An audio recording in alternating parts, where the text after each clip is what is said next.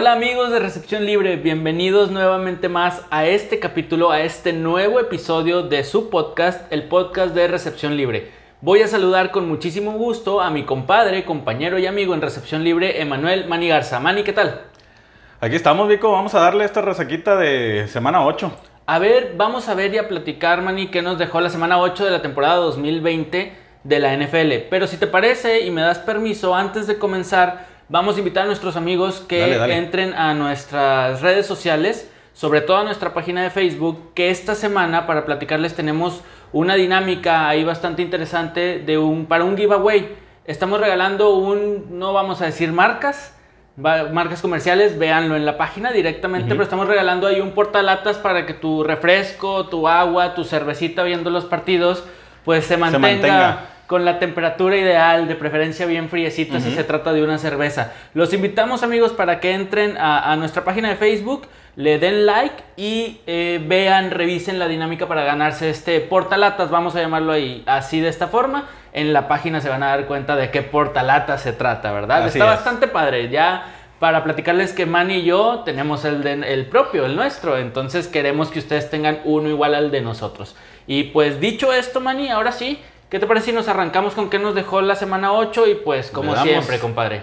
¿Con empezamos, qué empezamos? con las lesiones. Lesioncitas, hombre, chingado. Pues bueno, nos vamos con una de las más de las más sonadas esta semana, la de George Kittle, el tight end de San Francisco. Fractura, tuvo una fractura menor en el pie y se dice que, que puede perder ocho semanas.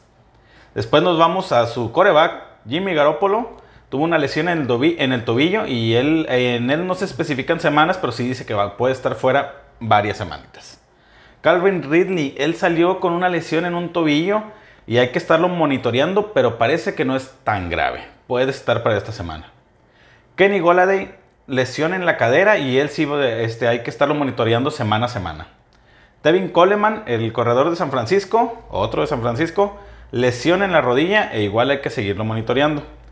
El corredor de los Rams de Los Ángeles. esos meros. Darrell Henderson. Lesión en el muslo y él dice que puede regresar después de la semana de descanso, que descansan en, la 9. Miles Gaskin, el corredor de los Delfines de Miami, tuvo un esguince y se perderá alrededor de tres semanas. Y ahorita nos acaba de llegar lo de Matt- Matthew Stafford, el coreback de los Leones de Detroit, que ha sido puesto en la lista de COVID. No porque él haya dado positivo, sino porque como que tuvo contacto cercano con alguien. Aún así va a ser baja sensible para el próximo partido de, de Detroit. Desafortunadamente, Manny, creo que son bastantitas y, y muy sonadas y jugadores muy importantes. Qué lástima lo de San Francisco que no dejan de tener lesionados y gente, eh, jugadores importantes. Lo de George Kittle lo hemos venido mencionando yo creo que toda la temporada es el mejor hombre a la ofensiva de los 49ers.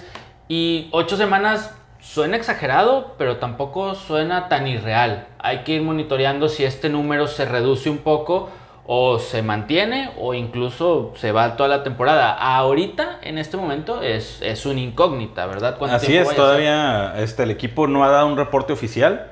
Ahí salió como que una pequeña declaración de Kittle que dice que él cree que puede ser menos, pero pues ahí apenas los médicos. Y el reporte oficial. Y esas palabras de- del mismo Kittle pueden confundirse con las ganas de jugar a es. realmente a lo que el cuerpo pueda responder ya en términos médicos, vamos a llamarlo así. Una lástima lo de Gaskin, que era el running back de Miami, que venía haciendo buenos partidos, venía anotando este, en semanas consecutivas, si mal no recuerdo. Lo de Calvin Ridley había tenido, yo creo que su mejor temporada a- hasta ahora. Tampoco tiene muchos años en la liga, pero hasta ahora su mejor temporada. Esperemos que pueda jugar este, este próximo fin de semana. Por mencionar y por destacar algunas cosas, lo de Stafford también es una lástima para los Leones de Detroit, porque a final de cuentas Stafford yo creo que era de los pocos jugadores que siempre ha rendido, a pesar del mal paso del equipo siempre ha rendido. Igual también ahí pusimos en la página este, el equipo de, de los Cuervos de Baltimore. Pusieron en lista de COVID a siete jugadores. Seis del equipo y uno de- del cuadro de prácticas. Igual por la misma razón que Matthew Stafford. Fue por, como por prevención. Porque tuvieron contacto con, con alguien ahí que, que dio positivo. No ahí por contagio directo. Así es, así. y ahí hay que monitorear, depende si salen las, este, las pruebas, les hacen las pruebas a los siete y salen este, negativos, pues listos para jugar. Sí, hasta ahora, digo, vamos a, esperar noticias oficiales, pero hasta ahora no hay anuncio de cambio de partidos, no hay anuncio por situaciones similares. Por ahí también eh, un par de jugadores de Green Bay fueron puestos en, en, reserva de COVID, no por contagio directo, la misma situación que Stafford, sino por cercanía con alguien que sí dio positivo al COVID. Pero a pesar de esto, por ahora no ha habido o no hay una señal de que pueda haber cambios en, el calendario, pero no los descartamos de igual forma. Sí, igual, este, creo que los San Francisco, los 49 de San Francisco cerraron sus instalaciones hoy también por prevención. Hay que ver que, cuál es la postura del NFL, sobre todo para el juego de, del jueves, por, la noche. Sí, e, el detalle con San Francisco y con Green Bay es que uno cierra instalaciones, otro pone por precaución a, varios jugadores en lista de COVID, no por positivo, sino por esta precaución de la cual hablábamos. Pero eh, el detalle es la cercanía, la proximidad del partido entre estos dos equipos, que es el jueves por la noche. Habrá, que, habrá que, seguir esperando noticias al respecto. Pero bien, Maní, vamos a darle un poquito vuelta a la página a este tema de lesiones. Por ahí, durante las incidencias de los partidos, podrían volver a salir tema COVID, tema lesiones, pero ya en menor medida. Vamos a hablar de marcadores, vamos a hablar de yardaje, anotaciones, lo que más nos gusta, ¿no? Porque el tema de lesiones no nos gusta tanto platicar de eso. Y bien, pues nos, arrancamos con el pasado jueves por la noche. Pues primero, eh, felicitar en la dinámica esta ah, semana. Ah, cierto. Eh, no sabemos cómo pronunciarlo, pero el ganador de la dinámica con más aciertos, nombre árabe, con 10 aciertos, a nosotros nos fue pésimo. De la patada. Fari Trips tuvo cuatro aciertos, tú tuviste seis, yo seis. Yo creo que fue es la peor semana que hemos tenido. Yo creo que sí, oye, mi compadre el Fari Trips, el Fari, por más que quiso tirarle al empate de sus Cowboys, pues de plano. Ay, estuvo como a 20 puntos de. ¿Qué tanto, más? ¿Qué tanto eran esos 20 puntos, verdad? Sí, fue una semana, una semana bastante malita para nosotros en los, en los pronósticos en general.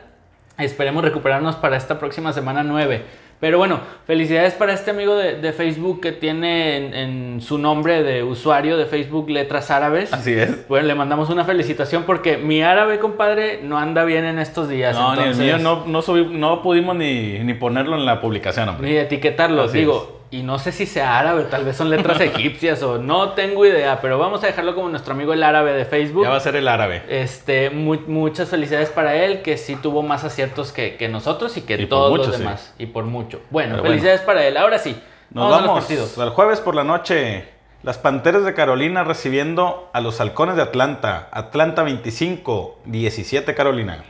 Aquí lo que está sucediendo es que como ya no estamos eh, apostando a favor de Atlanta, ahora sí están ganando. Suele suceder eso. Me gustó el partido, me gustó como los jueves en la noche, incluso nosotros hemos como reclamado, y lo pongo entre comillas, que ha habido juegos que en el papel no son tan interesantes del jueves por la noche. Este se veía medianamente interesante, pero resultó ser bueno como la mayoría de los jueves por la noche. Entonces, eh, me gustó Atlanta. Ya, insisto, es tarde en la temporada como para tratar de recuperar terreno, sobre todo en la división en la que están. Pero, vaya, parece que Matt Ryan encontró otra vez un poquito el camino. Manejaron el partido, que era algo que les venía faltando por hacer, pero muy notorio. Y Carolina parece que está perdiendo el camino. Y Carolina parecía que despegaba, despegaba. Y no, Teddy Bridgewater tuvo números un poquito pues un poquito bajos, tranquilos, vamos a llamarlo así. Y vaya que regresó después del golpazo que le dieron, ¿eh? Panazo, sí. Yo no pensé que fuera a volver, ya ves, protocolos de conmociones y todo, se lo llevaron a la, carpa azul. Y sí, regresó que ya cuando ves que un, jugador se va a esa carpa azul dices, este ya no regresa. Así y Teddy Bridgewater regresó, hay que reconocerle eso. Eh, ya habías mencionado la lesión de Calvin Ridley por parte de los Falcons de Atlanta. Algo que quería destacar es que por tierra Todd Gurley anduvo medio desaparecido. Tuvo una anotación. Sí. Hay que mencionarlo de Gurley. Tuvo una anotación, pero muy poquito yardaje. Sí, tuvo 46 yardas en 18 intentos. Es muy poco para lo que Gurley venía haciendo, que lo habíamos dicho también, era el mejor jugador de Atlanta hasta la fecha número 7 o hasta la semana número 7. Sí, el que tuvo más yardaje por, por tierra fue Brian Hill con 55 yardas en 11 acarreos. Igual no se corrió mucho. Digo, más Ryan corrió para 27, o sea. Para que nos demos una idea de cómo Sí. estuvo. Y también anotó Brian Hill, si mal no recuerdo. No, eh, fue uno de Todd Gurley y uno de Matt Ryan. Uno más Ryan por, Sí, por por tierra. tierras. Eh, es correcto. Eh, Julio Jones, Julio Jones también tuvo, él sí tuvo un buen desempeño. es. 137 yardas. En 7 recepciones, para un promedio de 19.6 yardas. No anotó, No anotó, pero qué es. buen yardaje para la cantidad de, de recepciones que tuvo. Eh, por ahí, por resaltar lo de Carolina, bueno, en este partido no sé tu opinión, pero no creo que haya mucho que resaltar. Davis ya tuvo un bajón, Sí, ya no fue el mismo de las primeras De las semanas primeras- después de la, de de la la lesión. ausencia de McCaffrey. sí, de la lesión de Christian McCaffrey. Eh, DJ Moore, Robbie Anderson, ya lo habíamos eh, platicado, o particularmente era algo que yo mencionaba mucho. Robbie Anderson lo estaban haciendo bueno, no sé de dónde, porque yo a mí me parecía un receptor abierto promedio. Y los últimos partidos Robbie Anderson han dado discretón, igual que, igual que DJ Moore. Fue el que más recepciones tuvo. Robbie Anderson tuvo 5 para 48 yardas. DJ Moore tuvo solamente 2 para 55. Fue líder por, por yardas aéreas. Pero si recuerdas el juego, esas dos recepciones fueron en los últimos 3 minutos. Tiempo muerto. Sí, ya, o Llamarlo sea. así. Sí, sí, sí. Porque si no se iba a ir cero, o sea, Sí, literalmente. era- y, y a eso iba con el tema de las Panteras de Carolina. Muy inoperantes al ataque en este partido. Lo que pudimos haber dicho de ellos eh, positivo de su ataque aéreo y ataque terrestre las semanas previas, en este partido prácticamente se borró. Y Atlanta, con lo suficiente, porque no quiero decir que fue poco, pero con lo suficiente pudo sacar el partido. Así es. Eh, ahorita que, que dijiste las panteras, por aire el que empieza como que a, a despegar también un poquito en- entre ellos tres, ya contándolo él, Curtis Samuel. Curtis Samuel. Empieza a agarrar un poquito más de, más de recepciones. Fue el único que anotó en este juego por, por, Por tierra. De hecho, tuvo uno por tierra y uno por aire. Sí, fue el mejor empieza- jugador, el mejor jugador de las Así Panteras es. en este en esta ocasión. Y de los Falcons, ¿qué te puedo decir? Yo no sé si notaste a Gurley como que. Vaya, jugó menos. Jugó menos, lo vi como que la lesión, como que trae algo. Algo ahí como que la, la lesión, lo que él ya tiene en las rodillas de tiempo atrás, a lo mejor como que le estuvo aquejando un poco porque yo lo vi mucho tiempo fuera del, del terreno. ¿Sabes qué creo? Y a lo mejor puedo estar especulando. Creo que pasó una situación algo similar con lo que hemos platicado de Ezequiel Elliott con Dallas. Ujú. Tuvo aquel errorcito de error, entre comillas, de meterse a la zona de anotación cuando no debía de meterse a la Bueno, zona de anotación. también, sí, sí, sí. Y puede ser que por ahí venga, porque físicamente yo no lo he visto, las, las oportunidades que tuvo en el campo, yo no lo vi mal. O sea, Yo en no una creo- que otra sí lo vi como que, vaya, no con la misma velocidad y con el mismo quiebre de cintura que él, que él usualmente tiene. Sí. lo vi un poquito mermado. Pero recordando eso que dices, le voy más a eso. Puede ser, puede ser también. Y yo quiero insistir en que Gurley ha sido por tierra prácticamente lo único que había tenido Atlanta, porque por aire Julio y Ridley habían estado haciendo muy bien las cosas. No sé qué habrá sido esta situación con Todd Gurley.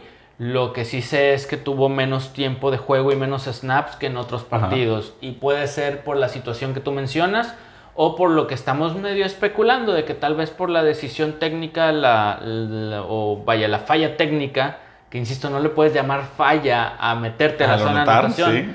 pero bueno para Atlanta sí fue una falla porque les terminaron dando vuelta en ese partido. Eh, podría ser por ahí es especulación solamente no es nada Sí, sí, sí. concreto bien por Atlanta puede ser que se ganen dos o tres partidos más en la temporada para los Falcons eh, pero no les va a alcanzar, y menos teniendo a Tampa y a Santos de Nueva Orleans arri- tan arriba en Ajá. este momento. Necesitarían muchas combinaciones.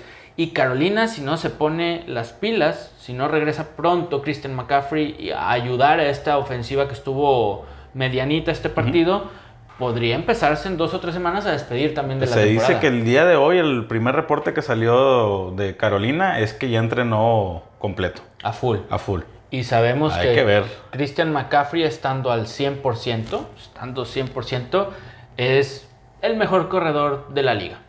Por Sin duda alguna. técnica, por estadística, por anotaciones, creo yo que es el mejor de la liga. Bien, vamos a- al siguiente partido ya del domingo, Manny, para ya irnos adentrando en toda la jornada dominical. Ok, los Bills de Buffalo recibiendo a los Patriotas de Nueva Inglaterra. 24-21 se le llevan los Bills. ¿Qué, qué partido tan más... eh, no sé cómo decirte, me pareció como que nunca terminó por arrancar el partido, como que estaban con el freno de mano puesto los dos equipos. Por señalar un par de situaciones, eh, Allen tuvo solamente una intercepción, números muy bajitos, Una, así es, 140 y 154 yardas, perdón. sin pase de anotación. Zach Moss, el novato primer año, tuvo dos anotaciones. Y, Así es. Este, dejando a Devin Singletary, que es el running back número uno en, en el roster, con solo 86 yardas. Tú tienes el dato por Así ahí. es, 86 yardas en 14 acarreos. Y Zach Moss tuvo 81 yardas en 14 acarreos. Ahí la única diferencia fueron las dos anotaciones. Las dos anotaciones de Zach Moss. Bien, eh, por destacar ese tema de, de la baja de juego de, de Josh Allen en este partido y destacar la otra situación que yo creo que, que vas a estar de acuerdo conmigo, en que primero que nada Buffalo nunca estuvo abajo en el marcador, llegaron a estar 14 a 14 y de ahí ya se fueron despegando un poquito en el marcador. Eh, faltando 37 segundos, Cam Newton corre la bola dentro de la yarda 10 de Buffalo, dentro de la yarda 20 de Buffalo, zona roja, ya territorio de gol de campo, perdiendo 21-24. Ya lo habíamos dicho en otras ocasiones, Manny.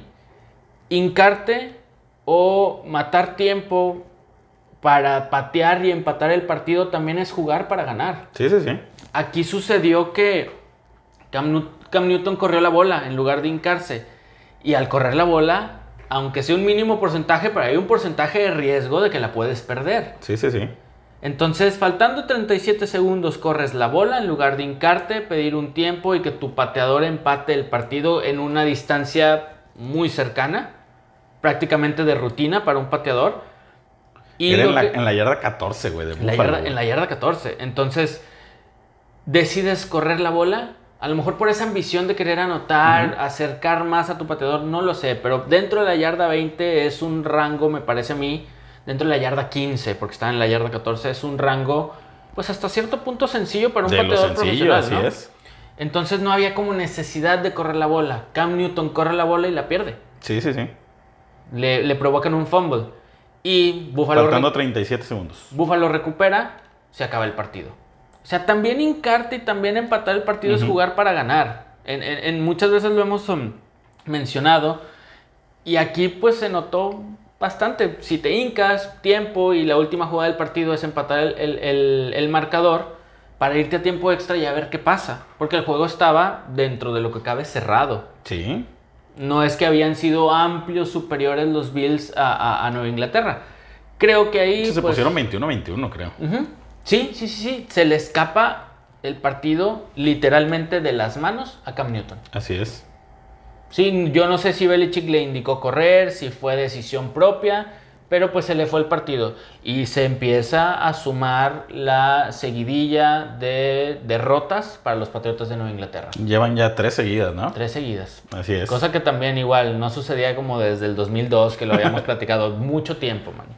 Bien, yo ahí dejo sobre la mesa esta situación de, de Cam Newton y los Patriotas. ¿Ya empezarías a sentar a, o, o pensar en sentar a Cam Newton?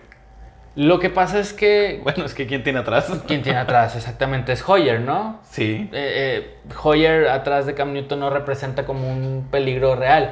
Y está eh, por ahí otro, otro coreback más novato que también podría meterle algo de, de presión. Este Steed- Ajá. Stidham, perdóname la Así es. pronunciación. ¿Qué podría ser? Pero no creo que sienten a Cam Newton. No por Sí, ahora. No, no por ahora. A ver qué pasa. Este, por no, no insistir ni no, no profundizar tanto con el tema de Nueva Inglaterra, ¿verdad? Que se las están viendo un poquito difícil. Así es, yo creo que volvemos a lo mismo. O sea, el- en los Patriotas que vimos en las primeras semanas no es absolutamente nada al que vimos ahorita. ¿Cuál es su realidad? ¿Esta o la primera? Yo digo que esta. Ya llevan más partidos con esta, esta Sí. tendencia. Puede ser, puede ser. A ver, a ver qué sucede. Después del partidazo que le dieron a Seattle, o sea, ¿Es cierto? Que estuvieron sobre la hora, a punto de dar la vuelta o por lo menos también empatar ahí en esa última jugada que, que, que Seattle los frena en zona roja también. Es un- un- una buena pieza para el análisis que va a pasar con Nueva Inglaterra. Eh, no tenemos el tiempo porque queremos revisar todos los partidos, Sí, sí, pero sí. ahí dejo sobre la mesa esta desafortunada situación en la cual Cam Newton pierde el balón. Y ahora se le están yendo muy encima a Cam Newton, pero no solo por esta jugada, Manny. Tiene ya, Ya, ya son dos, varias. tres partidos que no Recién responden. que, que salió de lo del COVID, este, llegó con dos intercepciones. güey. Sí, o sea, tiene partidos que no responde. Perdi- perdieron con Denver también, o Ajá. sea, no está la cosa también en Nueva Inglaterra. Acostumbrados a ganar los últimos 20 años, ahorita suena fuerte que lleven tres derrotas consecutivas. Ya se están yendo muchos acá con nosotros, con Tampa. Con tus bucaneros de oro. dicen, dicen las malas lenguas. De, de Búfalo, ¿a dónde nos vamos, Manny? Nos vamos a Cincinnati recibiendo a los Titanes de Tennessee. 31-20. Cincinnati. Oye, ¿dónde quedaron mis pollos de Tennessee? ¿Qué Eh, les pasó? Buen partido Joe Burrow. Así es. Buen partido Joe Burrow, no nos vamos a cansar de repetirlo. El muchacho no trae miedo, al muchacho no se le nota un nervio de primer año, trae tablas y trae con qué. Si Cincinnati se pone serio para armar un buen equipo, los próximos años podemos hablar de que esté peleando ahí arriba con Steelers y con Baltimore en, en su división. Es una suposición, pero por lo que se le ha visto a Joe Burrow. Y del otro lado, pues, Tannehill, una intercepción, dos Dos pases, de de anotación. Derrick Henry, ¿cómo anduvo en, en el yardaje? Estuvo tranquilón para lo que él hace. Pues sí, 18 acarreos y 112 yardas para, y una anotación. Para Derrick Henry es, es muy tranquilo. ¿Estás de acuerdo que es lo 100 que quisiera cualquier equipo. Sí, 112 yardas para un running back promedio es excelente Ujú. yardaje. Sí, sí, sí. Arriba de 100 para mí es un es algo arriba de bien. Pero estás acostumbrado a que Derrick Henry hace 200 y dos anotaciones y demás. Entonces estuvo tranquilón porque aparte Cincinnati nunca estuvo abajo en el marcador. Así man. es. Entonces ahí lo subieron, lo supieron resolver bien estos Bengals que se comportaron bien a la defensa, que era algo que les había estado faltando.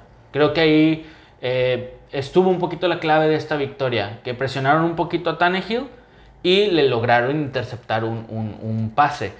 Ahí es donde faltaba un, un- poquito el estironcito ahí de, de la defensa de Cincinnati, que ahora lo pudo, lo pudo conseguir.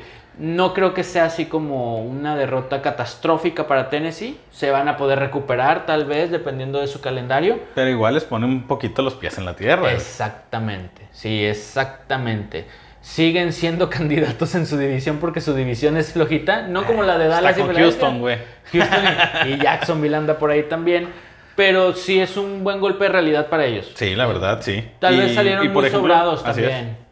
Y por ejemplo, oye, la- las actuaciones que ha tenido Giovanni Bernard, hablando ya ahorita de Cincinnati, me están gustando, vaya. Está haciendo las cosas ahí bien, como para, para también ponerle algo de presión a Joe Mixon ahora que regrese. Exacto. No sé cómo, cómo lo sí, ves tú. Giovanni Bernard. Lo- es que lo mismo sucedió con Tyler Boyd y este otro receptor novato, T. Tyler Higgins. Higgins, ¿sí? T. Higgins. Eh, T. Higgins, sí. Eh, con respecto a AJ Green. Ujú. AJ Green pensó que iba a ser indiscutiblemente el receptor abierto número uno de Cincinnati para nada. Joe Burrow y se durmió, se sentó en sus laureles, como se dice luego por ahí, y estos dos, estos otros dos receptores se le treparon. E incluso por ahí un par de alas cerradas también. En este juego, T. Higgins tuvo 6 recepciones para 78 yardas y Tyler Boyd tuvo 6 recepciones para 67 yardas y un pase de Y anotación. una anotación, es correcto. Sí, bien, bien Cincinnati. Eh, lo, lo- lo habíamos platicado tú y yo aquí en el podcast y fuera del aire también, que nos gusta mucho Cincinnati. Solamente que a la defensa habían estado medio bajones. Ahora la defensa se pudo aplicar contra una buena ofensiva. Si bien no es explosiva o espectacular más que Derrick Henry, es buena ofensiva la de los Titanes. Bien, cumplieron y se me hace que con creces, me parece que con creces, los Bengals a ganar en casa eh, a los Titanes. Bien por ellos, me, me da gusto porque Joe Burrow me gusta lo que está haciendo. Sí, la verdad, sí, ese muchacho se le ve. Se le ¿Con ve- qué? Igual que lo hemos dicho también a, Justin Herbert, el de Chargers, y también hay- ahí hay un, un par más por ahí. Ahorita vamos a hablar también de Tua Tagovailoa, a ver cómo se vio. Este, pero bien, en general Joe Burrow es el que más me está gustando de, de todos ellos. A mí si me los pones, ay, yo creo que me sigo quedando con Herbert. Es que es bueno también, Sí. sí, sí, es bueno. Y, y me gusta su, su, su agresividad, cómo no le tienen miedo a un pase largo de más de 40 yardas. Eso me gusta de estos, porque acuérdate que antes entraba un coreback novato y era correr la bola, co- correr la bola, correr la bola. Y si era un pasecito de 2, 3 yardas, 5 Sí. yardas. No, estos se están atreviendo a pases ya de más de 20, 30 yardas y eso es bueno para que agarren confianza, que tomen confianza. Así es, definitivamente. De Cincinnati, ¿a dónde nos vamos, Manny? Nos vamos a Cleveland, los Browns recibiendo a los Raiders de Las Vegas. Los Raiders les pegan 16 a 6. Y que- Cleveland vuelve a no anotar. Exactamente, y aquí es lo contrario. Yo debería de irle en contra a Cleveland para que Cleveland gane. Es lo que debería de, de suceder. Qué, qué, qué lástima, qué barbaridad de, de estos Browns. Fueron los Browns de hace 3, 4 años. Sí. De la era antes de Baker Mayfield. Eh, los Raiders con, dicho sea paso, con muy poquito Con muy ganan. poco. Ahora sí, Joe Jacobs ya, ahora sí dio un juego este, decente. Ujú. Digo, decente. Decente. 31, 31 acarreos para 128 yardas. O sea, corrió demasiado y se me hace que las yardas fueron poquitas. Pero bueno, ya venía arrastrando dos, tres semanas, güey, que no De pasaba de 40 las yardas, 50, sí. güey. Para 31 acarreos, 128 yardas es muy poco. Sí, Pero tuvo un bueno. promedio de 4.1 yardas por acarreo. Pero bueno, ya hizo, ya pasó Ya, las 100 sí. yardas. Eh, Derek Carr tuvo un pase de anotación Ujú. Y párale de contar con, con Raiders y de Cleveland. No te quiero decir ni siquiera el yardaje, por ahí lo debes de traer de Karim Hunt y las yardas aéreas de Jarvis Landry, que era tu referente por aire ahora en este partido. Sí, así es. Karim Hunt tuvo 14 acarreos para 66 yardas. Jarvis Landry tuvo 4 recepciones para 52 yardas. Números bastante Muy bajos. pobres, muy bajos. Y no digo los demás, pero ellos fueron los líderes en su, Ah, Es- en su es- ramo. Exactamente, fueron los líderes eh, por yardaje terrestre y aéreo. Imagínate cómo están los demás. Sí. Vaya, Cleveland necesita trabajar mucho. A pesar de que tiene mejor récord eh, que Cincinnati en su división, me está dejando mejor sabor de boca Joe Burrow que Baker Mayfield y compañía, ¿verdad? Eh, aquí también creo que se ha notado ahora sí, yo pensé que no iba a ser de esa forma, pero se ha notado mucho la ausencia de Nick Chop, el running back número uno de Cleveland. Karim Hunt no es mal running back, pero sí se ha notado que ha faltado como ese pequeño estironcito. Pero en los primeros juegos no decían los mismos. Pues bueno, ¿cuánto le duró un partido, Manny? Uno, dos, sí. Uno, dos, y ya después de eso te apagaste por completo. Y Nick Chubb sí es un running back que es constante. Tal vez en la temporada tenga un par de juegos malos, pero por lo general es un running back cons- constante. Ahí me parece que sí ahora los últimos partidos Cleveland medio ha extrañado a Nick Chubb, que creo descansan la semana 9 si mal no recuerdo. Y Cleveland sí. Y después de la semana 9 se habla mucho que para la 10 Nick Chubb ya regrese al backfield de, de los cafés. A ver cómo, cómo pintan las cosas para Cleveland. Y los Raiders ya también, digo, hasta el cansancio hablar de los Raiders. eh, sabíamos que podían ganar un par de partidos más. Aquí está uno de ellos. Y Sí, por ahí y la verdad yo se los más. daba por perdidos. Digo, yo en, la- Sí, en mis pronósticos yo se los di por perdido. Pero ahí sacaron este encuentro. Sí, lo sacaron con apenitas lo suficiente, insisto. Sí, así es. Bueno, de Cleveland nos vamos a dónde, Manny. Detroit, los Leones recibiendo a los Colts de Indianapolis. Los Colts se llevan el encuentro 41-21. Por ahí leí un comentario acerca de este partido. Que solamente los Leones de Detroit podían hacer que Philip Rivers se viera como coreback elite, ganador del Salón de la Fama y ganador de un Super Bowl y así. Y lo hicieron. O sea, era el único equipo que podía hacer que, que Rivers se viera tan bien. Oye, completó 22, 23 pases de 33 intentos. Solamente tre- 10 pases no, no, no completó. 262 yardas y 3 pases de anotación sin intercepción. Eh, que ese es el punto. Ese clave, no intercepción a Philip Rivers. Que sus pases de anotación ahí están, pero siempre tiene dos pases, dos intercepciones. Sí. Ya sabemos cómo, cómo trabaja Philip Rivers. Y nueve hijos, para no, para no dejar de mencionar también los hijos de Rivers. Y Detroit, su defensa y su ofensiva que habíamos dicho que venía en franca mejoría, pues otra vez desaparecieron. Goladay salió lesionado. que habíamos dicho también de, de, de Andre Swift. Ya empezaba, como que ya habían dado chispazos de que él iba a ser el corredor Podría 1. ser su punto de quiebre aquel partido de la semana pasada, Ajá, bueno, de la semana la ante- la 7, anterior. que tuvo mucho yardaje y dos anotaciones y demás. ¿Cómo le fue ahora en este partido? Fue el peorcito. De hecho, Stafford tuvo más. Más por... Ma- Stafford tuvo un acarreo para 10 yardas y de Andre Swift tuvo 6 acarreos para una yarda. No te creo, estuvo fatal. Entonces podríamos Tuvo más por aire. Podríamos hablar que por ahí Adrian Peterson se puede consolidar nuevamente como el número uno en el backfield de, de Detroit. Por resaltar lo bueno de Indianapolis en este Como- partido.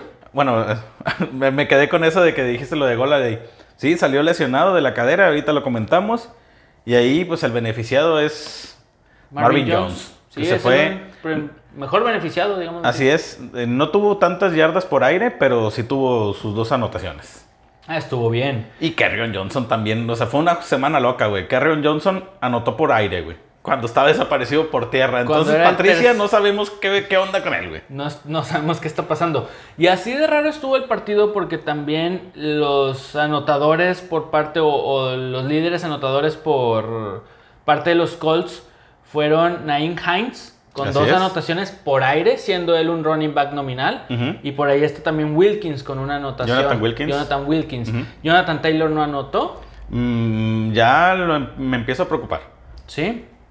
Lo están relegando, está teniendo poco yardaje porque había empezado muy bien la temporada. de Las Jonathan Taylor. oportunidades las ha tenido, pero no despega. O sea, yo tenía confianza en él, la verdad. En que él, siendo novato, iba a resaltar en este equipo. Y ya me empieza a preocupar. O sea, tuvo 11 acarreos para 22 yardas. O sea, nada. Ot- Otro que se empieza a relegar por aire en esta ofensiva de los Colts es T.Y. Hilton. Que ya lleva, no un par de semanas, man, y ya lleva unas 5 o 6 semanitas que no aparece. Y nada más no Sí, aparece. tuvo dos recepciones para 9 yardas, lo mismo que Jonathan Taylor por aire. Por, por ejemplo, o sea, están igual en ese rango. Rivers bien y encaminó esta ofensiva que a lo mejor no con nombres tan conocidos, pues le dio bastante batería y bastante batalla a los Leones de, de Detroit. Y Matt Patricia, pues a ver hasta dónde nos, nos alcanza para Patricia en este año. Yo creo que ni él sabe con qué jugadores va, va a salir esta, la próxima semana, güey. No, neta, y luego güey. con lo de Matt Matt Stafford. Matt Stafford, así es. A ver qué hace. Chase Daniel, me platicabas que era el, el coreback sustituto, ¿verdad? Sí. Entonces, digo, a ver qué trae Chase Daniel ahí en, en- en la bolsa para mostrar y a ver cómo se las arregla Patricia la, la próxima semana. Así es, definitivo. Bien por los Colts que ganan con autoridad en Ford Field en Detroit. ¿De acuerdo? De ahí a dónde vamos, Manny. Nos vamos a Green Bay, los empacadores, recibiendo a Dalvin Cook, perdón, al- a, los vikingos de Minnesota. 28-22 se los llevan los vikingos. Eh, Ya, ya lo mencionaste. Voy a, voy a mencionar un, un par de detalles a favor de eh, los empacadores. Aaron Rodgers sigue con buenos números, 291 yardas y 3 pases de anotación. Los 3 para Davante Adams, que ha regresado en muy buen nivel. Sí, Pero- definitivo. Y ya, párale de contar. Porque la verdad, contra la carrera son una basura. No, Definitivamente, son una basura. Yo creo que ni Dallas se había visto tan mal contra la carrera como Dalvin Cook y los vikingos de Minnesota hicieron ver mal a la defensa de Green Bay. Así es, oye, ya para que Cousing te tire solamente, te, te- te tire 14 pases y te complete solamente 11, todo lo demás fue por aire, ¿qué, o sea, ¿para qué te esfuerzas? ¿Para Sí. qué te esfuerzas? Los jugadores, los, los defensivos de Green Bay, tú veías, le pegaban a Dalvin Cook, a Dalvin Cook y no lo tumbaban. El llegaba el segundo, no lo tumbaba. Hasta el tercero y, lo si es que- y si es que lo tumbaban, sí. ¿Qué onda con eso, güey? Y es algo que se veía venir de Green Bay desde la temporada pasada, que los eliminó este San Francisco de la misma manera.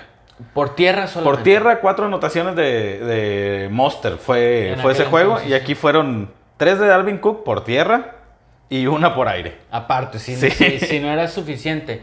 Ya habíamos dicho que Minnesota había carecido a la ofensiva y a la defensiva. Y Green Bay les termina por anotar algún, a- a- este, con Davante Adams y Aaron Rodgers eh, por aire.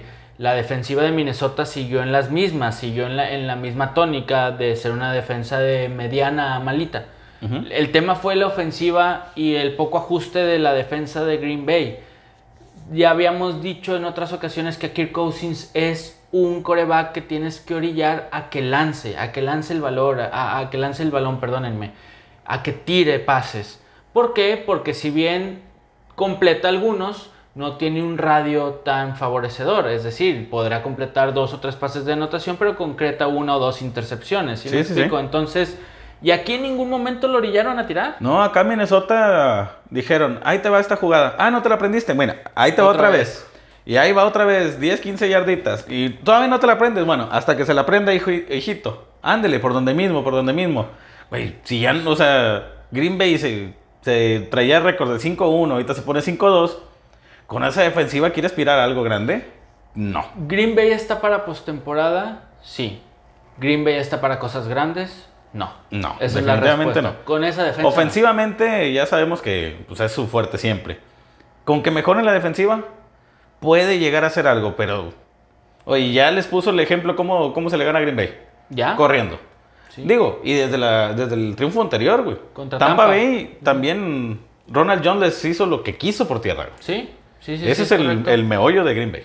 Sí, y ahí está, la mesa está servida. Probablemente, si no se ajusta, si no refuerzan antes de que se cierre la- la- el el límite para los trades, ahí por ahí va a ser para Green Bay. Insisto, es un equipo por su ofensiva, es un equipo de postemporada, sí. Es un equipo para grandes cosas. Si sigue esta misma tendencia la defensiva, no. No. es un equipo para grandes cosas. No le va a ganar en este momento a un James Conner, no le va a ganar al mismo Dalvin Cook, ya vimos que no. No le va a ganar a, a un equipo con Chase Edmonds o Kenyan Drake como los Cardenales de Arizona. No le va a ganar a un equipo que tenga buen juego terrestre, man. Es más, de sencillo. oye, si le pones a Dallas ahorita como andan ahí, ah, capaz de que Dallas te hace lo mismo con Elliot, güey. Puede ser, sí, sí puede ser. Y por ahí también está Chris Carson y Carlos Hyde, eh, que ya que se recuperen con Seattle. O sea, te vas a topar equipos en, en postemporada en la Nacional que tienen muy buen juego terrestre. Ajá. Y por ahí, por ahí, Green Bay no se salva si no hacen algo drástico y urgente. Pero bien, y Dalvin Cook, impresionante. Impresionante. El que lo tuvo en contra eh, en Fantasy, qué feo se siente. Presente, sí, presente, sí, qué, qué feo se siente. Bueno, después de, de Green Bay, eh, porque aparte Minnesota ganó a domicilio, Sí. después de Green Bay, ¿nos vamos a dónde, Manny? Nos vamos a Kansas, los jefes recibiendo al super equipo, los Jets de Nueva York. 35-9. Ganó Jets. Uy, sí, ¿quién se la cree esa? Sí, nadie, güey. Eh, lo lógico, Pat Mahomes, 5 pases de anotación, Ujú. 416 yardas, espectacular lo de Mahomes. Y repartió el juego para Tyreek Hill, Michael Harman, el mismo eh, Travis Kelsey. Clyde Edward Seller estuvo otra vez un poco mu- o muy bajón en, en el yardaje. Así es, 6 acarreos para 21 yardas nada más.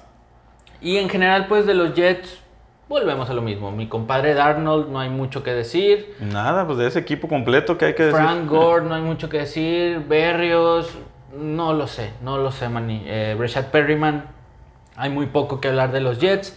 Y esta vi- victoria, para no profundizar tanto en ella, fue con autoridad y como debería de ser por parte de los jefes de Kansas City. Sí, definitivo, los, los limitaron sin- sin- eh, perdón, solamente a tres goles de campo. O sea, no hay Listo. Para dónde hacerse. El mejor equipo contra el peor, como, de- como dijo Fari. Sí, y se vio en los números y se vio sobre todo en el transcurrir del partido. Bien, de Arrowhead nos vamos a dónde, Manny?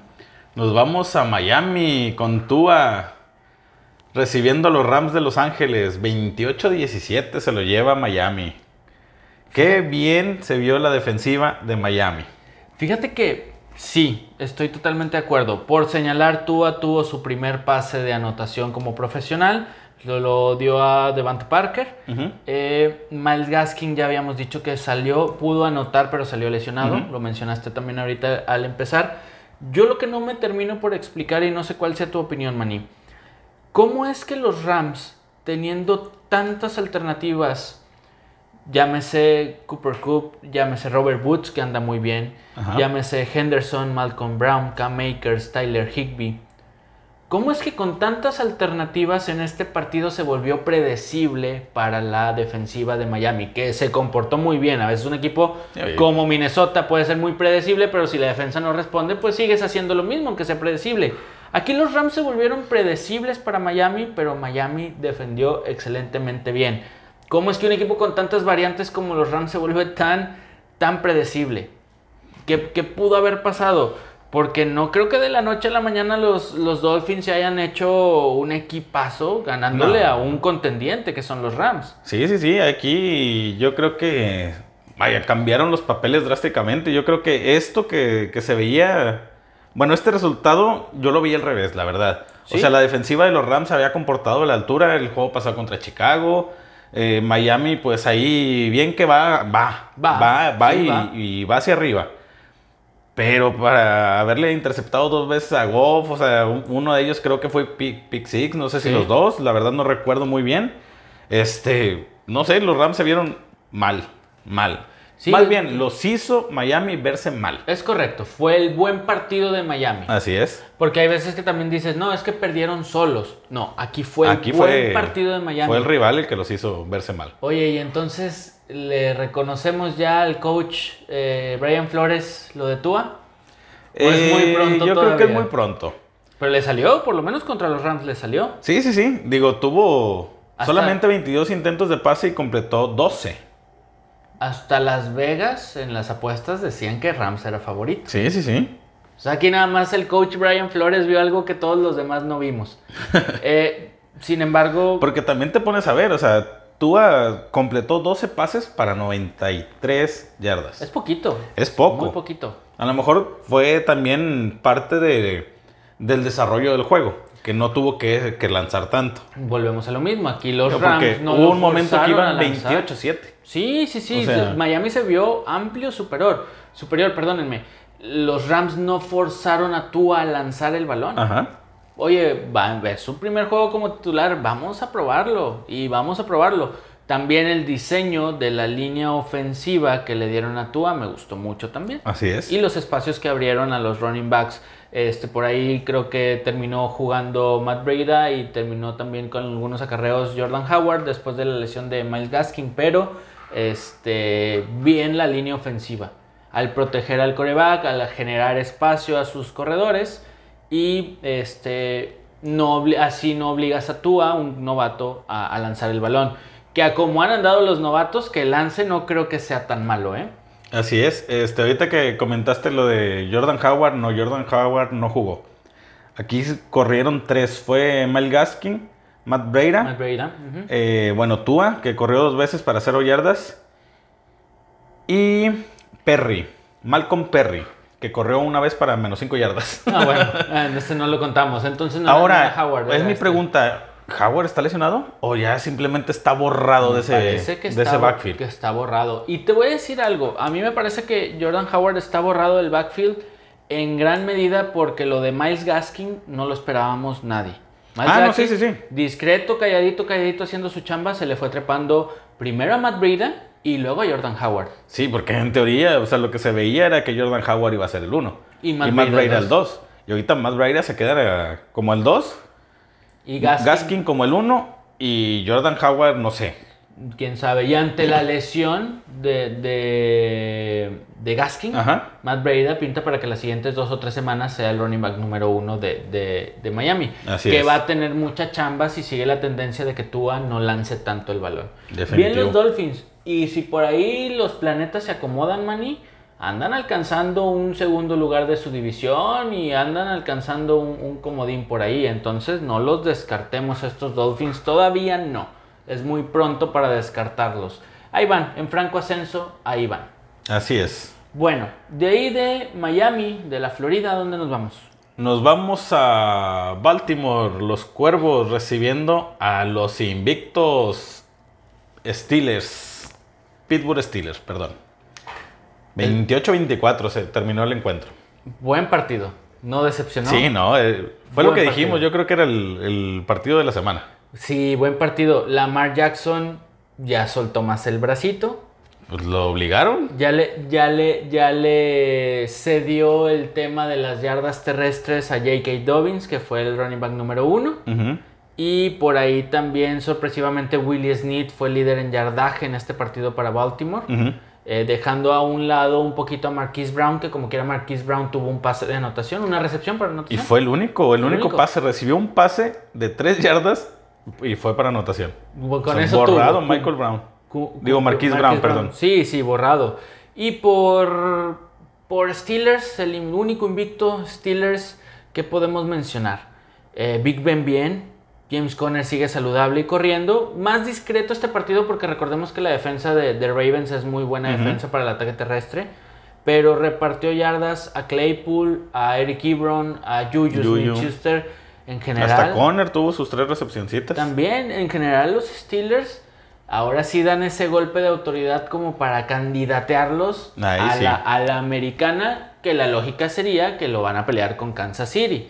Pero ya están candidateados. La Era- verdad, sí. fue Era lo, que- lo que habíamos dicho en Sí. el episodio pasado. Si le ganan a Baltimore, es un serio candidato. Serio candidato. No porque no lo fuera antes, pero tenía que medirse ante un equipo realmente que representara una oposición fuerte. Y así lo fue.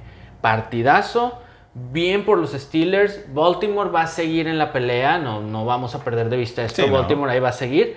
Pero este, los Steelers dan un golpe de autoridad y pónganles ahí su marquita de favoritos a la americana y quién sabe si un poquito más.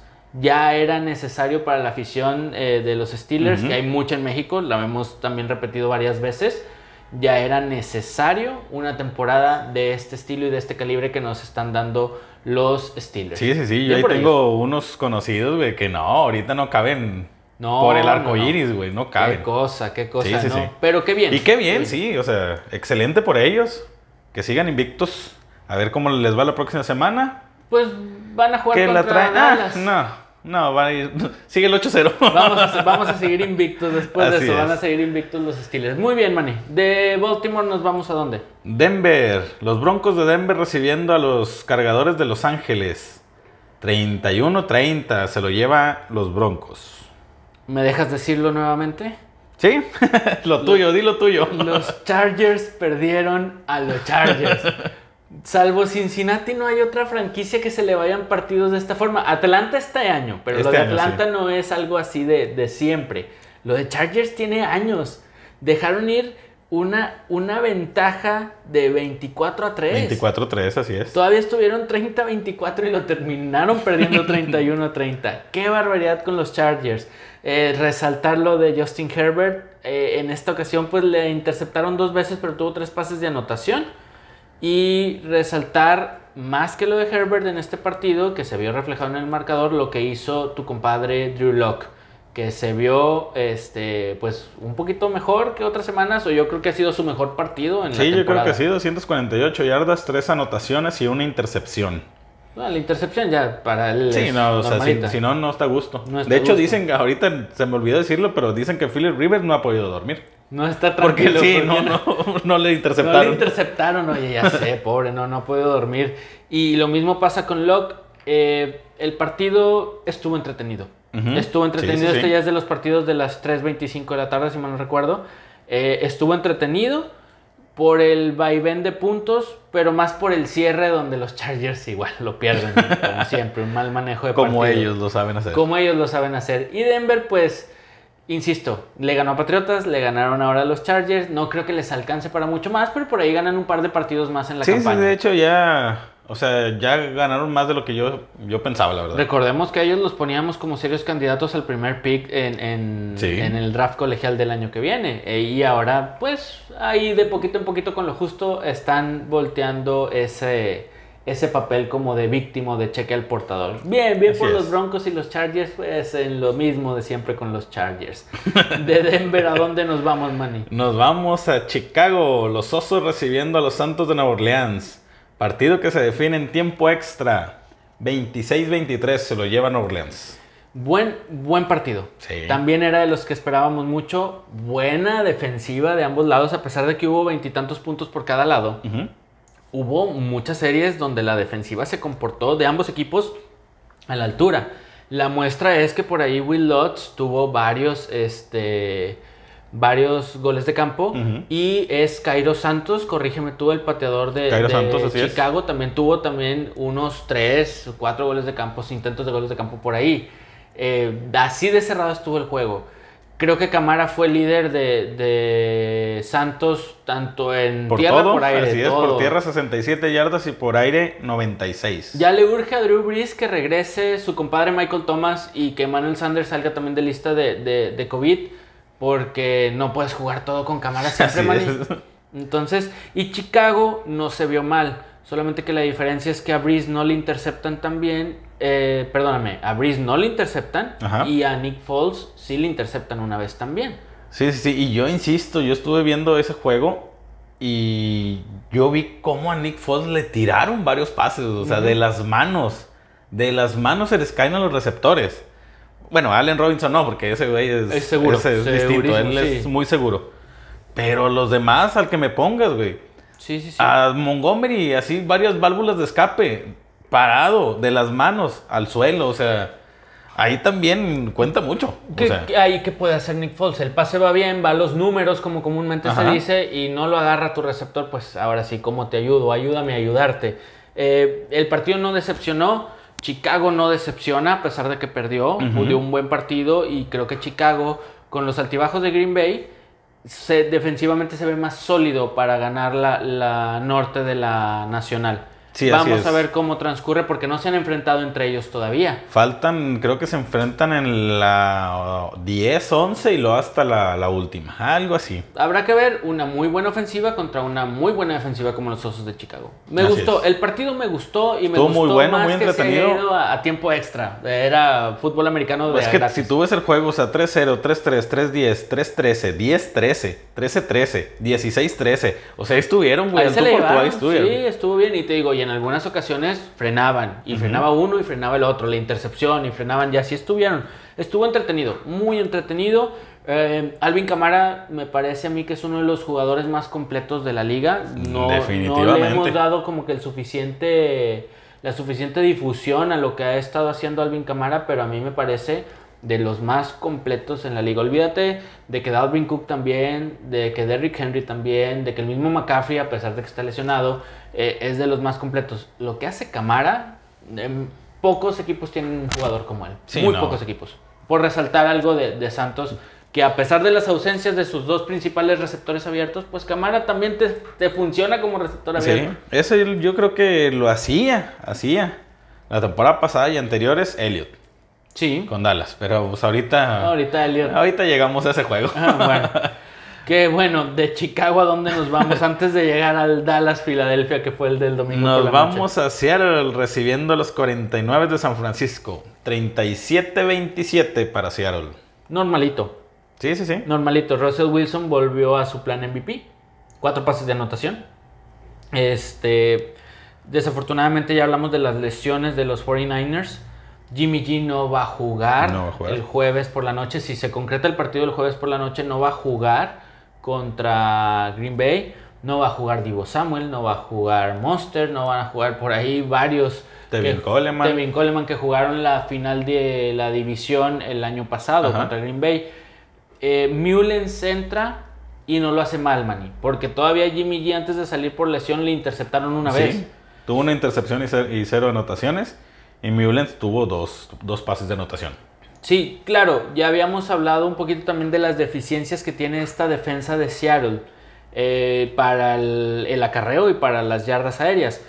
Pero aún así, pues con el plan que anda la ofensiva, porque ahora hasta Moore también, Moore, Metcalf, este, anotaron eh, DJ Dallas, que fue el running back que estuvo ante la ausencia tanto de Carson como de Carlos Hyde. Ajá. DJ Dallas también tuvo su anotación por, por, Por una tierra. por aire y una por tierra, me parece. Sí, tuvo una y una.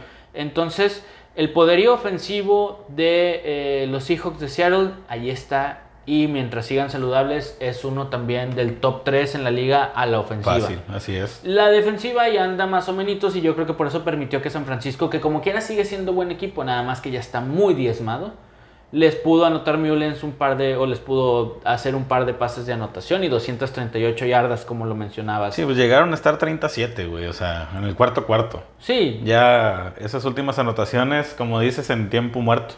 Y aparte, también el, el tema del calendario de San Francisco es muy difícil. Sí, viene es muy difícil, muy pesadito. Green Bay viene de, juegan, insisto, este jueves por la noche. Green Bay viene de una derrota dolorosa divisional, pero pues San Francisco también. Viene una derrota divisional.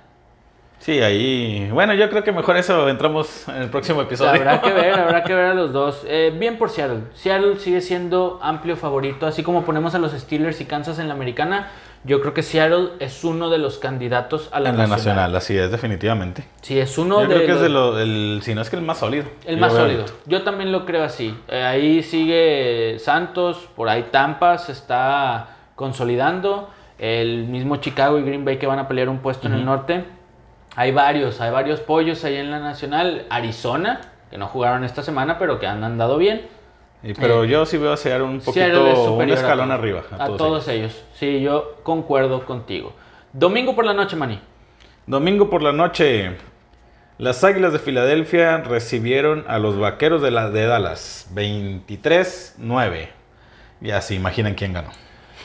Filadelfia, quiero suponer. Oye, Así es. Por más de que mi compadre el Faritrip le tiró al empate en este partido, pues ya dijimos, le faltaron ahí como 18 Sí, puntitos, más una o menos. cosita y no sé. Eh, ¿Qué tan mal no está Dallas, Manny? Que Carson Wentz tuvo sí dos pases de anotación, pero tuvo dos, Dos intercepciones, intercepciones, así es. y dos eh, balones sueltos provocados, dos fumbles. Ujú. O sea, tuvo cuatro pérdidas de balón solamente Carson Wentz. ¿Y qué tan mal no está Dallas que de cuatro pérdidas de balón no aprovechó ninguna? Pues ya, Así de inoperante. ya yo creo que ahí ya, ya pasa por lo mental, a lo mejor problemas en vestidores. que muy yo ya no seguramente sé. los tienen, ¿eh? Otra vez, eh, Zeke Elliott en lapsos del partido borrado por, por bueno, no por Tony Pollard. Por Tony Pollard es quien lo sustituye, el running back. Pero borrado. Zeke Elliott no, no ha tenido una designación por lesión, no ha tenido absolutamente nada. Y hay lapsos del partido que no aparecen en toda una serie ofensiva. Sí, así es, ahí es cuando entra Polar. Mm. Digo, esta, este juego tuvo 19 carreos para 63 yardas. Elliot, Polar tuvo 7 carreos para 40 yardas. O sea, un poquito mejor eficiencia, la verdad. Pero, o sea, Manny, ¿qué números tiene Ezequiel Elliott para lo Pues, que es como jugador y lo Pues, que... ¿qué números tiene el equipo? Sí, sí, Yo sí, creo sí. que es un reflejo, o sea, no Es le puedes reflejo. exigir de más a un solo jugador. No, Cuando no es mal la jugador, ofensiva ahorita, ahorita se viene operante. Sí, claro, no es mal jugador eh, Ezequiel Elliott para nada en lo absoluto. Pero ahorita el equipo en general no anda bien, como bien lo mencionas. Y te digo, la muestra es que Carson Wentz por sí solo tuvo cuatro pérdidas de balón. Y no se reflejó en el marcador, pero absolutamente nada. Yo quiero destacar de, de Filadelfia lo de Travis Fulham, Ajá. Eh, el, el novato segundo año. eh, Travis Fulham ha tenido partidos consecutivos con recepción de anotación y es un buen punto a destacar porque acuérdate que por lesiones perdieron a dos o tres eh, receptores abiertos las Águilas y él se adueñó de ese puesto número uno y está cumpliendo con lo que se espera. Ahora y regresó Jalen Rager, el novato que Sí. no había podido jugar, si acaso un juego. Regresó y también anotó. Sí. Ahí ya también va a ser una ayuda tanto para, para Fulham como para Carson Wentz. O sea Sí. que ya no nada más estén enfrascados en, en Fulham. Sí, claro. Y está por regresar, o bueno, le falta tal vez una o dos semanas eh, para regresar a Sakertz. Hay que ver cómo evoluciona su lesión. No lo digo por el hecho de que no, y cuando regrese Sakertz y el ataque. No, Filadelfia no aspira mucho más que a ganar su división. Que Y- con eso le, le basta Sí. para calificar. Pero la va a ganar seguramente con récord negativo. Ya veremos si la experiencia de Wentz en postemporada le da para pelear contra Tampa, Santos, Green Bay, Chicago, Seattle, estos equipos que ya hemos mencionado. Yo no creo. Pero pues tú sabes que es borrón y cuenta nueva cuando empiezas postemporada. Así es. Solamente lo pongo este, o lo menciono porque conforme Wentz vaya recuperando a sus jugadores lesionados, el ataque de Filadelfia va a tener más Tiene que aumentar, así Va a es. regresar Miles Sanders, que es, si bien Boston Scott no lo ha hecho mal, cumple, no hace, no, No creo que le quite lugar. no, hace lo que Miles hace Sanders. Miles Sanders. Ahora, ¿crees que, que force un comité? Yo no lo creo. No, no creo. Eh, este, Doug Peterson está casado con Miles Sanders y creo que así va a ser cuando esté sano. Eh, que esta próxima semana, ya vamos a hablar en el siguiente episodio de la semana número 9, eh, Filadelfia descansa y también se habla que después del descanso Regresa eh, regresa Sanders. Sanders. Así es. Entonces, por ahí puede ser y tal vez monitorear lo de, lo de Zach Ertz. Pero bien, partido para el olvido Sí. de ambos lados. O sea, no hay mucho más que decir. Y como dijo mi compadre Fari, para mandarle saludos nuevamente, partido de muertos en casi día de muertos o en día de muertos, una cosa así. Así tal cual, y así tal cual estuvo el juego. Sí, ¿eh? la verdad.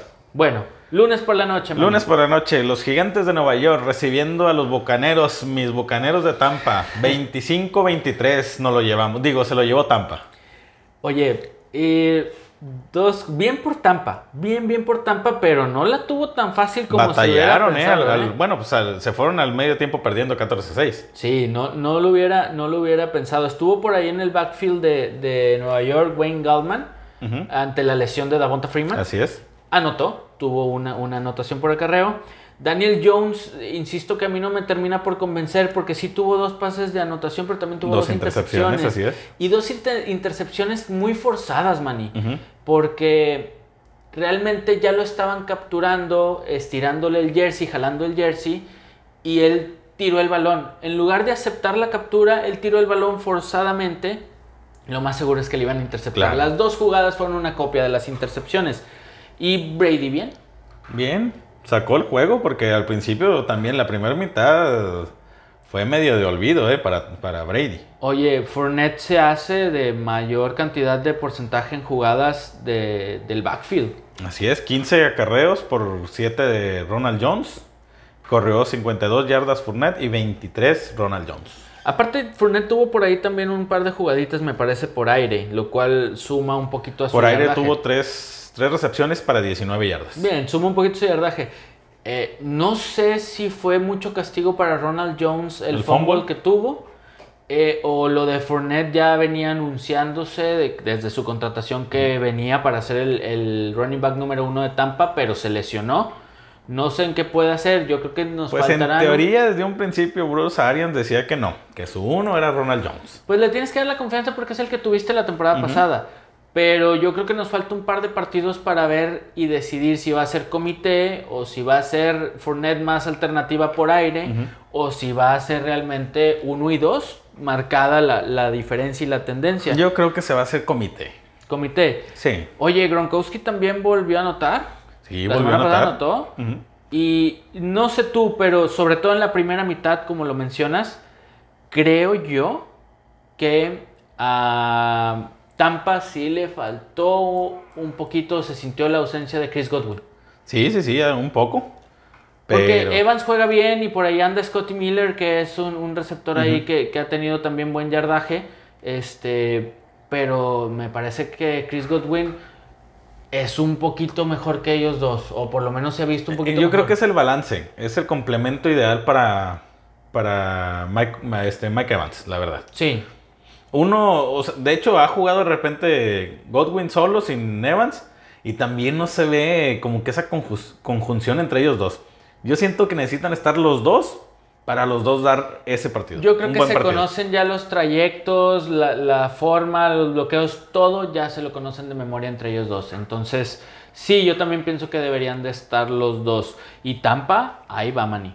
Tus bucaneros, ahí van. Claro, de aquí al Super Bowl. Hay en una- casa. En, en casa. Hay una jugada dudosa No, al final, claro que es dudosa. Para yo mí, la vi y dije no. Para mí era interferencia de pase. Anota eh, los gigantes para ponerse a 25-23 y quieren hacer la conversión de, de dos puntos para empatar y mandar el partido a tiempo extra. Esto ya sobre la hora, Manny. Sí, sí, ya sí. era sobre la hora. Eh, el reloj prácticamente en ceros. Y el intento de pase para la conversión de dos se ve interrumpido desde mi punto de vista por el defensivo de, de Tampa Bay. Una clara interferencia Yo lo vi muy legal. defensiva. Yo lo veo como interferencia defensiva. A lo mejor te está traicionando el corazón, pero Híjole, a lo mejor, pero... No, sí, o sea, veo la repetición y, o sea, sí llega a tocar al, al receptor. Pero, o sea, lo toque llega al balón. O sea, no es de que realmente, o sea, lo abrazó antes de que llegara mucho el balón. O sea, ahí estaba... Híjole, A mí está lo único, discutido, pero... lo único que sí te puedo decir es que ese tipo de jugadas se pueden revisar. No, no es cierto. En los últimos dos minutos No. creo que no. Se revisan por los árbitros automáticamente. No. cuando es anotación, Cuando se es anotación. revisan. Como esta no fue anotación, solamente discutieron y decidieron levantar el pañuelo. Sí, porque lanzaron el pañuelo. Sí, sí, sí. Lanzaron el pañuelo y lo levantan. Así Dicen es. que no hubo foul y levantan el pañuelo. A mí me parece que les dio un poquito de frío a las cebras dejar ese pañuelo ahí, porque igual si lo dejas, O sea, a tiempo extra. no, pero igual si lo dejas no estaba mal. ¿Sí? Igual lo levantas y podrías ponerte muy estricto y dices, pues está sobre la línea, no está mal. Pero para mí era más interferencia que no. Está canijo. Yo creo eso. Bueno. Igual en fin. ganaron. Igual ganaron tus bucaneros de toda la vida. Así terminamos el, el repaso y que nos dejó toda esta semana número 8. Buena semana, me parece, con buenos partidos. Este, pero antes de irnos, Mani, como ya se nos está haciendo costumbre, vamos a ver las divisiones. Así es. Adelante, tú empiezas. Empezamos ahora con la este de la americana, los Bills de líderes, eh, con 6 ganados, 2 perdidos. Le sigue Miami con 4 ganados, 3 perdidos. Los Patriotas con 2 y 5. Y los Jets al fondo con 0 ganados, 8 perdidos.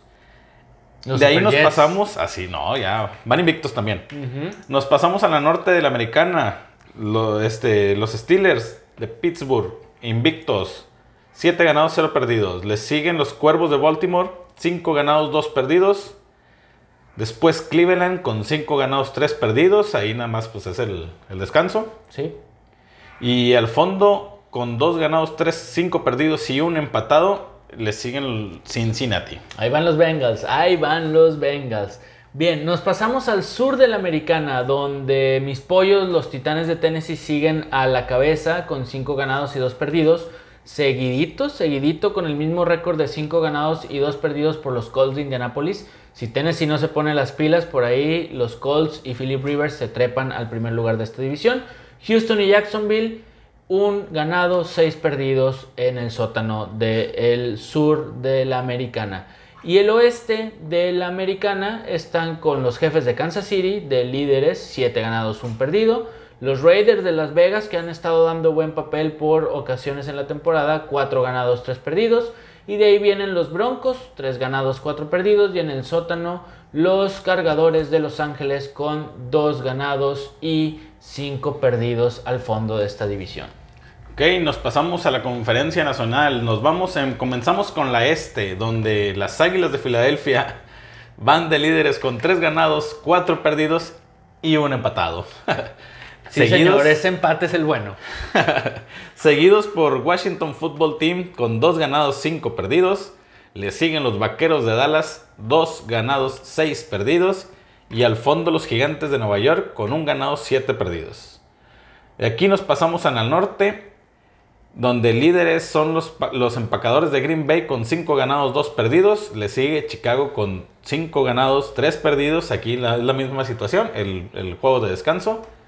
En tercer lugar, los Leones de Detroit con 3 ganados y 4 perdidos. Y al fondo de la, tabla, los Vikingos de Minnesota con 2 ganados y 5 perdidos. Los vikingos que recientemente ganaron el divisional. Bien, nos vamos a las dos o dos de las divisiones más peleaditas, creo yo. Primero el sur de la Nacional, donde los Bucaneros de Tampa Bay van de líderes con 6 ganados y 2 perdidos. Seguidos, muy pegaditos de los Santos de Nueva Orleans con 5 ganados y 2 perdidos. Las Panteras de Carolina, tercer lugar con 3 ganados, 5 perdidos, ya con récord negativo. Y los Falcons de Atlanta con 2 partidos ganados y 6 perdidos. Tarde para que los Falcons quieran recomponer el camino. Y la más peleada y más fuerte desde mi punto de vista, esta Así es. última conferencia, esta última división, discúlpenme, el oeste de la Nacional, donde Seattle es líder con 6 ganados, un perdido, seguido por Arizona, 5 ganados, 2 perdidos, seguido por los Rams, 5 ganados, 3 perdidos, la misma situación del descanso, y en el fondo de esta división en el sótano, con récord de 4 ganados y 4 perdidos, los 49 de San Francisco. Con todo y ese récord de 4 y 4, los 49ers, hay un par de Ahí partidos andan, que ganen. andan. Con su calendario difícil, pero con un par de partidos que ganen, se vuelven a meter ahí en la, en la pelea. Y así están las divisiones, Manny. Así es, ahí unas muy peleaditas, otras un poquito disparejas, pero pues ya es la mitad de temporada. Y- Aquí ya se empieza a separar todo. Y en algunas ya se empieza a aclarar el panorama, en otras sigue bien cerrado y yo creo que vamos a tener cierres cardíacos de divisiones este Sí, año. la verdad. Y, a- y ahora hay que recordar que para estos playoffs no pasan solamente seis, pasarán siete. Solamente descansará el, El, líder, mejor el mejor de la conferencia. Es Así correcto. Y me parece buena, Sí, sí, sí. buena modalidad esta de aquí. Bien, antes de irnos, Manny, redes sociales. Redes sociales, ya saben que nos encuentran en Facebook y en Instagram como Recepción Libre. Y a mí personalmente en Twitter me, me encuentran como arroba guion bajo mani rl, mani con doble N e Y. A un servidor lo encuentran en Twitter como arroba solovico. Recuerden, no importa a la hora que nos escuchen, lo importante para nosotros es que nos acompañen en estos episodios Así podcast. es. Mani, así lo dejamos. Quienes les hablaron, Emanuel Mani Garza, Víctor Vico Villanueva. Nos escuchamos en el siguiente episodio. Saludos. Saludos.